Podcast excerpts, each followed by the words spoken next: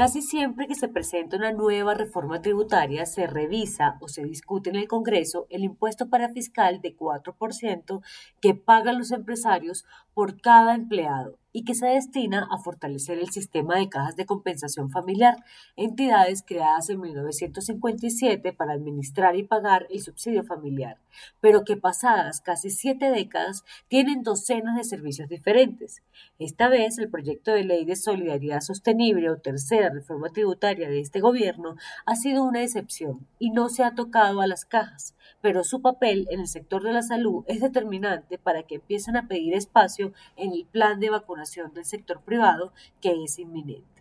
El Ministerio de Salud ya le da las puntadas finales a la reglamentación que le permitirá desde junio a las empresas importar vacunas y coordinar con las EPS las respectivas aplicaciones de las dosis. Es allí en donde se requiere que las cajas de compensación empiecen a jugar un papel más protagónico al lado de sus máximos patrocinadores, los empresarios. Máxime ahora discutible y desapercibido que las cajas de compensación se han afiliado en masa a varios gremios de la producción, en una suerte de endogamia empresarial que atenta contra cualquier noción de gobierno corporativo, pues son los mismos gremios los que participan en sus juntas directivas. Mejor dicho, una suerte de sillas giratorias en las juntas de las cajas y en las juntas de los gremios, situación que se observa compleja con gran plenitud en las regiones.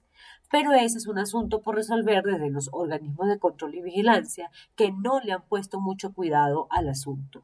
El punto ahora es que las 43 cajas de compensación deben empezar a jugar un papel mucho más protagónico y dinámico en articular propuestas para hacer realidad que las empresas no solo puedan adquirir las vacunas, sino aplicarlas a sus empleados y ojalá a sus familias, para ayudar a acelerar el lento proceso de vacunación que se ha ralentizado en unas 60.000 vacunas diarias, cuando la velocidad de crucero requiere más de 200.000 cada día para llegar a la meta de 35 millones al final del año.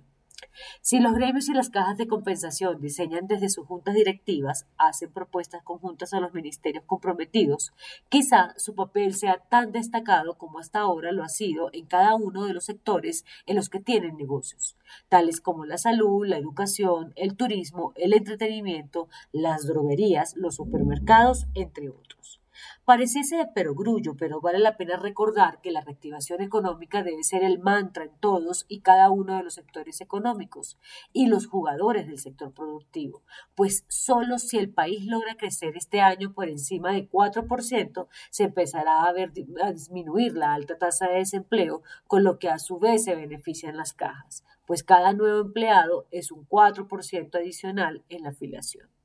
Los gremios deben utilizar su posición en las cajas de compensación para promover la idea de que sean ellas las que lideren la compra de vacunas y la vacunación empresarial, pues de momento sería un gran argumento para que en el articulado de la nueva reforma tributaria no se toque el parafiscal de compensación, dado que estarían enfocadas en el plan de vacunación privado.